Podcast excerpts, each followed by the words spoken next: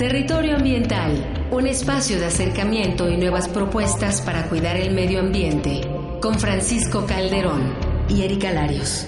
Una producción del Instituto Mexicano de la Radio y la Procuraduría Ambiental y del Ordenamiento Territorial del Distrito Federal. Territorio Ambiental. Pasión por el medio ambiente.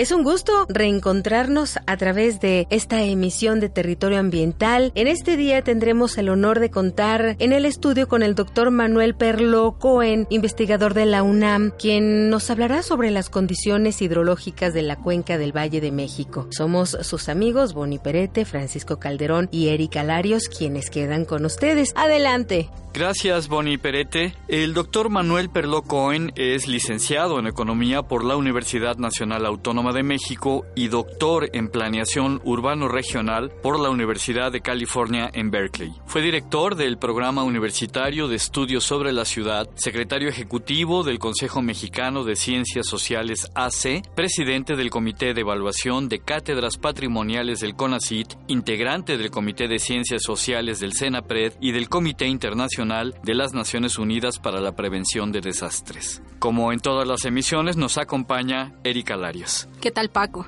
El doctor Perló ha impartido clases en la UAM Xochimilco, la Universidad de California, Stanford y la Javeriana de Bogotá y es autor de varios libros y artículos. Actualmente es investigador de tiempo completo del Instituto de Investigaciones Sociales de la UNAM, miembro del Comité Académico del Lincoln Institute of Land Policy e integrante de la Asociación Internacional de Sociología y de la Latin American Sociological Association. Muchas gracias. Hola doctor, ¿cómo está? Bienvenido a Territorio Ambiental.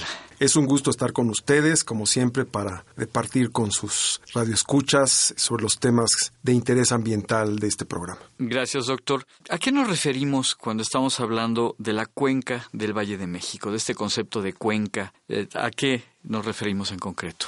Yo creo que es importante tener una definición de lo que estamos entendiendo por Valle de México, Cuenca de México, Cuenca del Valle de México, como se le suele llamar con mucha frecuencia. Estamos hablando en realidad de un espacio geográfico que es como una suerte de olla, rodeada por grandes cadenas montañosas, la Sierra Nevada por un lado, donde están el Popo y el Ixta, el Ajusco hacia el sur, hacia el poniente la Sierra de las Cruces, y otras serranías eh, mucho más eh, bajas, de menor altura, que están hacia el norte. Todo esto conforma una suerte de gran vasija donde está el Valle de México, que en realidad es equivocado llamarlo valle porque un valle es siempre una región abierta, una región por la que fluyen los ríos y no se forman lagos como es el caso de la Cuenca de México. Entonces, el término correcto es Cuenca de México. Estamos hablando aproximadamente de unos 9.600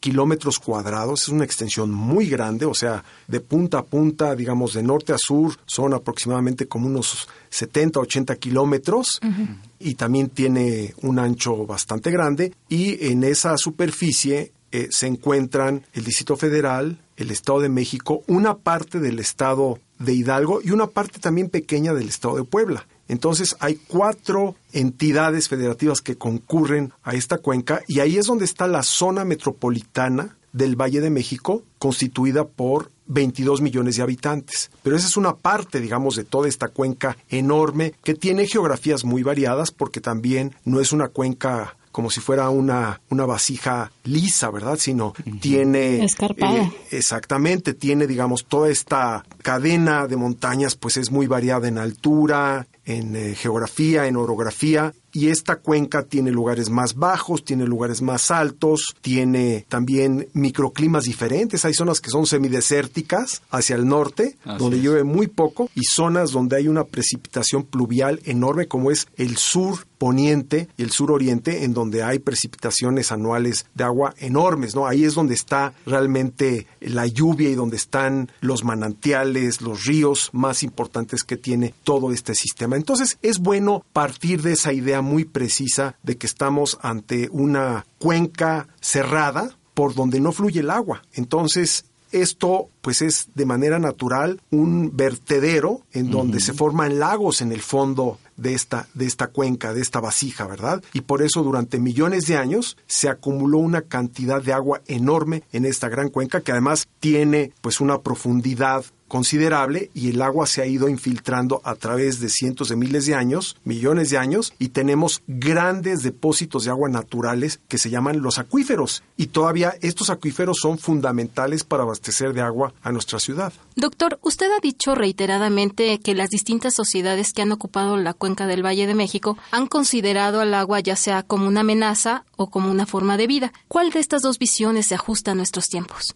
Yo creo que las dos, porque lo que era muy visible, muy notorio, por ejemplo, con Tenochtitlan, con los mexicas, en donde el agua era al mismo tiempo una bendición, era una forma de vida, era un medio de transporte y era al mismo tiempo una amenaza porque había carencia de ella, había épocas de grandes sequías, ya desde aquel entonces, o sea, las sequías que hoy estamos viendo no son nuevas. No son nuevas, por supuesto, ¿no? Ya había grandes cambios en el clima, entonces podía haber épocas de enorme, digamos, lluvia, de, de inundaciones. Por ejemplo, Tenochtitlan estuvo inundada, fue inundada tres veces así de manera masiva, lo que incluso ocasionó el éxodo de muchos de sus habitantes, pero también se padecían sequías en las que no se podía circular en las canoas, ¿verdad?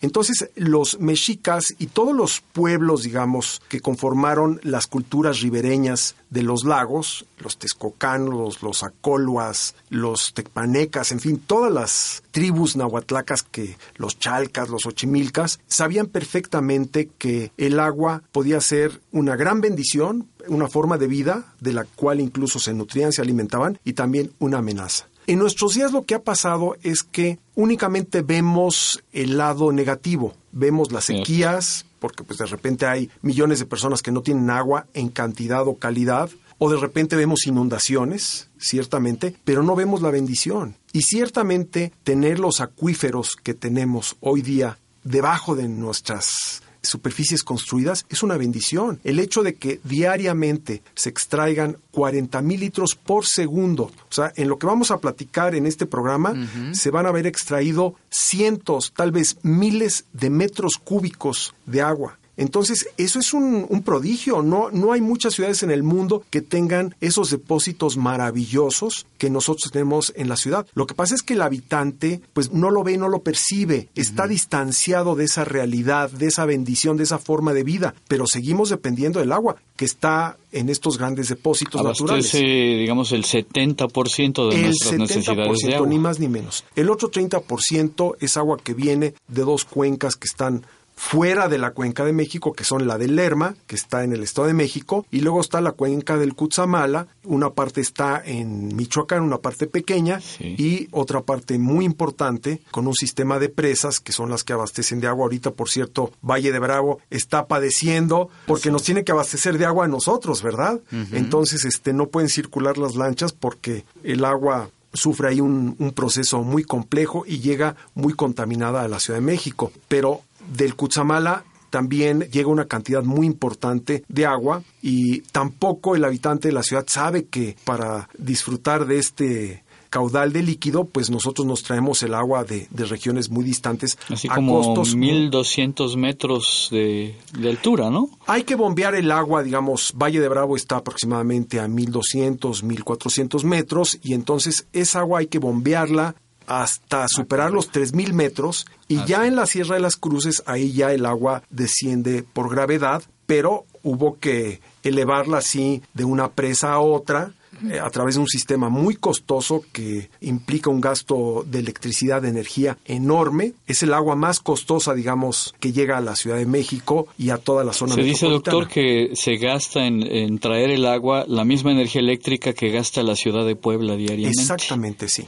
Y todo eso se tiene que pagar, ¿eh? Porque eso de que gratis no. Lo tiene que pagar, por ejemplo, el gobierno del Distrito Federal, que anualmente tiene que pagar por derechos eh, de agua proveniente del Cutzamala como unos 1.500 millones de pesos. Abramos la llave y pensemos de a dónde viene esa agua. Viene de los acuíferos, pero de qué zona de la ciudad. Eh, si yo vivo en Gustavo Amadero, probablemente viene desde el sur de la ciudad. Si yo vivo en el poniente, es muy seguro que venga del Cutzamala o del Lerma y es agua que ha recorrido a veces cientos de kilómetros para llegar a nuestras casas. Doctor, es un tema interesantísimo. Quiero comprometerlo a que nos acompañe en la siguiente emisión de Territorio Ambiental para que continuemos hablando de este tema tan apasionante que es el agua en el Valle de México. Acepto de una vez esta amable invitación porque efectivamente eh, el tiempo fluye como el agua y ya se fue mucho tiempo, yo hablé demasiado y este, con muchísimo gusto estaremos en el próximo programa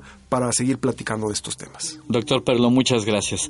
Agradecemos al equipo de producción comandado por Carolina Durán, Alberto García Bojorges, Román Corona y en los controles técnicos Edgar Zarate. Erika Larias. Un gusto, doctor. Gracias a ustedes. Boni Perete. Ellos son Francisco Calderón y Erika Alarios, a quienes les damos las gracias, que son los titulares de Territorio Ambiental y que, bueno, nos dan excelente información a través de este espacio. Y por supuesto, agradecemos a nuestro invitado, el doctor Manuel Perló, por habernos acompañado y compartido sus conocimientos sobre las condiciones hidráulicas aquí en la Ciudad de México. A nuestro auditorio les recuerdo que pueden seguir a la PAOT a través de las redes sociales. Esto es en Facebook, en Twitter y YouTube o también hay otra posibilidad de comunicación, el sitio de internet, cuya dirección es la siguiente, www.paot.mx. O si así lo prefieren, pueden acercarse vía telefónica al 52 65 07 80 o en las oficinas ubicadas en Medellín 202. Colonia Roma, Delegación Cuauhtémoc, esto entre la calle de Chiapas y Tapachula. Los esperamos en la próxima emisión de Territorio Ambiental, Pasión por el Medio Ambiente. Soy Boni Perete. Territorio Ambiental, un espacio de acercamiento y nuevas propuestas para cuidar el medio ambiente. Con Francisco Calderón y Erika Larios. Una producción del Instituto Mexicano de la Radio y la Procuraduría Ambiental y del Ordenamiento Territorial del Distrito Federal. Territorio Ambiental. Pasión por el medio ambiente.